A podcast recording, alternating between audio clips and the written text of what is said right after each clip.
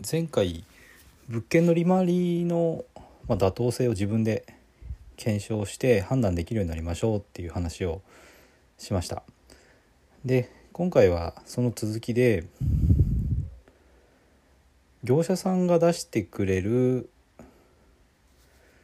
まあ、事業計画書みたいなものですね。その、まあ、妥当性をですね自分で見て判断できるようになりましょうっていう話をしたいと思います。あなたがサラリーマンだとしてでサラリーマンの方が、まあ、不動産投資をしたいと。で不動産屋さんにこ、まあ、コンタクトを取ってっていう時にまあ大抵はあの買えると思うんですね物件を。あのどんな物件でも買えるってわけじゃなくてそれぞれあの資産の状況とか今のサラリーマンとしての年収それによってあの買える物件っていうのはあの人それぞれになってくるんですけども、まあ、何らかの物件は買える可能性が高いと思います。でそうすると不動産屋さんに行ってこういろいろ話をして、まあ、年収いくらです資産いくらですで会社はどこどこで何歳でっていうと、まあ、その人でも融資がつくようなあの物件をですねあの紹介してくれます。でまあまず一つは物件の利回りが妥当かどうかっていうのはあの自分で調べられるようになって見てください。でそれ以外にもついてもですね本当にその業者さんの出すシミュレーションこれが妥当かどうかっていうのは自分で判断しなきゃいけません。あの買った後の結果については全て自分の責任です。業者さんあなたあの時こう言ったじゃないかって言ったってどうにもなりません。まあ少し前に問題になったのがあってあの覚えてらっしゃる方も多いと思うんですけどもスマートデイズっていう会社がかぼちゃの馬車っていう、まあ、ブランドのシェアハウスを販売していてで駿河銀行がそこに融資をつけて、えー、販売したと。ただその予定されてた想定されてた賃料では全然人が入らなくて空室だらけで、え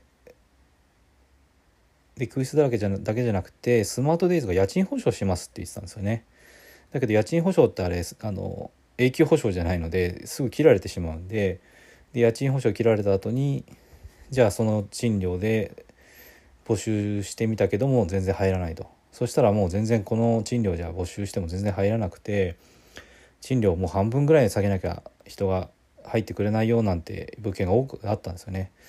であの、まあ、投資した人は大きな借金を背負ってしまって返済ができないっていうふうな状態になってしまったっていうことがありました。であなたがこうならないようにするためには自分でその業者が出してきた事業計画シミュレーションを見て判断しなきゃいけません。でこの時の一つがあの前回紹介した利回りの妥当性の見方です。でそれ以外のところはですね、まあ、やはりあの、まあ、賃料が大体同じ妥当で募集してたとしても本当に空室が埋まるのかってその地域でこう人がどれぐらいいてあのどれぐらい人が動いていて人口が増えていってるのか減っていってるのか、まあ、日本全体では減ってますんで。でその空室率ですね。その地域の空室率がどれぐらいあるのかとか。あと一つのまあその大学とか大企業のあの従業員の人たちのそのち、えー、賃貸需要に頼っていないかっていうのも見ておいた方がいいと思います。まあすごく田舎の方に大学があってでその大学があるからえっ、ー、とアパートが周りにあるなんてことがあるんですけど大学ってこれ永久にあるわけじゃなくてキャンパス移転したりあとは、まあ、最近だとあの人口も減ってるんで結構経営の苦しい大学なんかはなくなっちゃったりするんですよね。でその大学だけに頼ってた場合にはもうそこで賃貸経営をすることはできなくなりますね。それぐらいインパクトが大きいので、まあ、ある程度やっぱり人が多く住んでいて学校があり企業がありあのいろんな企業があるってことですね。そういう地域で、まあ、始めるのがいいと思います。まあ、すごく田舎の方に大企業がボンとあってっていう、まあ、町もありますよね。でそういう工場があった時にその会社がその工場を閉鎖してしまうと一気にまあ賃貸需要もなくなってしまうんでそういうまあ一本足打法みたいなのは避けた方がいいと思います。それからあとランニングコストですね。ランニングコストはまあ新築の木造だと本当に10%とか結構少ないあんまりかからないんですけどまあ築古の RC マンションしかもエレベーター付きなんてなるとあの家賃収入のまあ30%満室想定の満室賃料の30%とかそれぐらいは見ておく必要がありますね。なので、まあ、業者が出してくるシミュレーションを見た時に空室率それからランニングコストそれから想定利回りですねこの辺を全部見てあの妥当性を自分で判断しなきゃいけません。で大体まあそこそこちょっと甘めなシミュレーションで出してきますんであのよく見えるように出してくるんですよね。この物件を買えばあなたは毎月安定したキャッシュフローが得られてで返済もできるのであの資産がどんどん増えていきますよっていうようなシミュレーションを出してくるんです。まあそうじゃなきゃ誰も買いませんよね。必ずよく見えるシミュレーションを出してくるんだけどそれが本当に妥当なのかっていうのを自分で判断しなきゃいけないんですね。その力をまあつけるってことがすごく大事です。でまあちょっと軽く例を示すと、まあ、1億円の物件を買ったとして、えー、業者のシミュレーションが例えばあ返済比率が60%です。でランニングコストは20%です。っていうとああそうするとじゃあ20%ぐらい家賃収入の20%ぐらい残るのかなと。で利回りが、まあ、仮に10%だとするとあそうか1億円の物件を買って利回り10%だからまあ年間賃料が1,000万円でその1,000万円の20%がまあ年間で手残りで残るとすればあ200万ぐらい残るのかと。あいいなと思うかもしれませんけどもこの場合、まあ、空室を全然考えてないですよね。入居率100%でこれはありえません。あの必ず人っていうのは動きますからあの引っ越しして出ていってで次募集して人が入ってとでこれすぐ入ればいいですけどやっぱりしばらく空室だったりすることもありえますしでそうですねまあ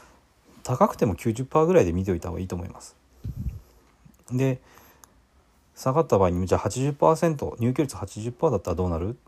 ？70%だったらどうなるっていうことを考えていかなきゃいけないです。で先ほどの例だと返済とそれからラーニングコストで20%っていうシミュレーションだったんで入居率が80%になった時にもうトントンですねカツカツになります。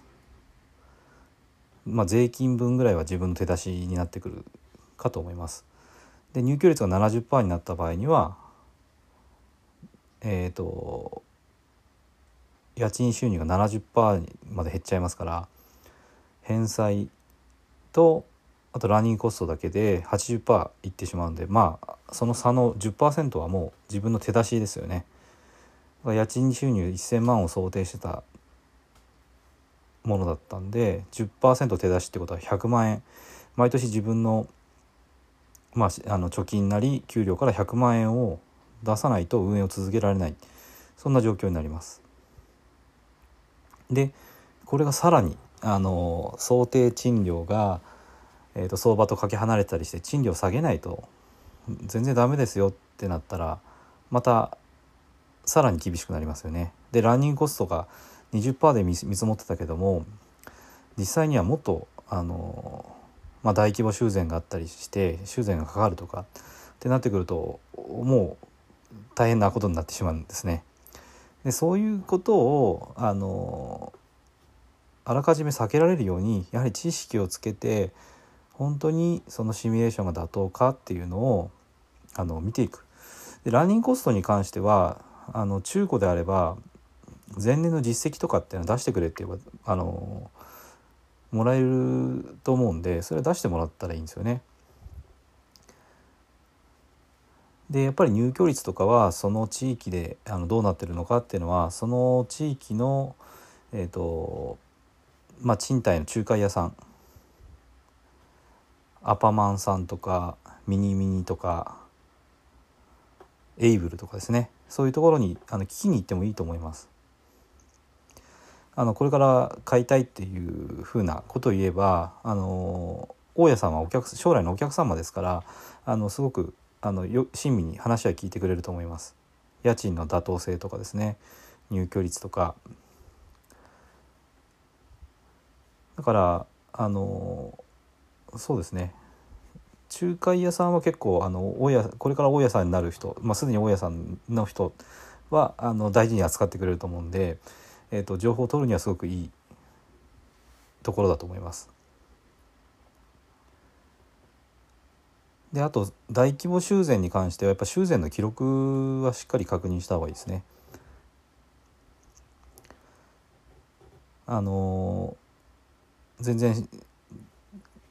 修繕してないとかってなると後で修繕費がかかってしまうんでちゃんと修繕してるかどうかっていうところですねで修繕してなければ値段下げてくれっていう交渉をしてもいいと思いますしそこら辺をちゃんと把握してあの交渉に臨むっていうのもあの必要です。ということで今回は、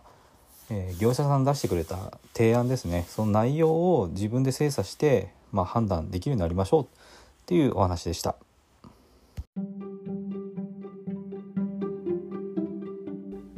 最後まで聞いていただいてありがとうございます。チャンネルの説明ページにブログと公式 LINE アットの案内があります。私自身が経済的自由を目指して取り組んでいる不動産投資と FX で得た経験から収益を向上させるための情報を配信しています。不動産や FX を始めてみたい方や興味はあるけどやり方がわからないリスクが怖いという方は是非フォローしていただけたら嬉しいです。また無料で使えて利益を出せる FX 自動売買ツールを紹介していますので是非公式 LINE アットにも登録していただけたらと思います。ではまた次の放送でお会いしましょう。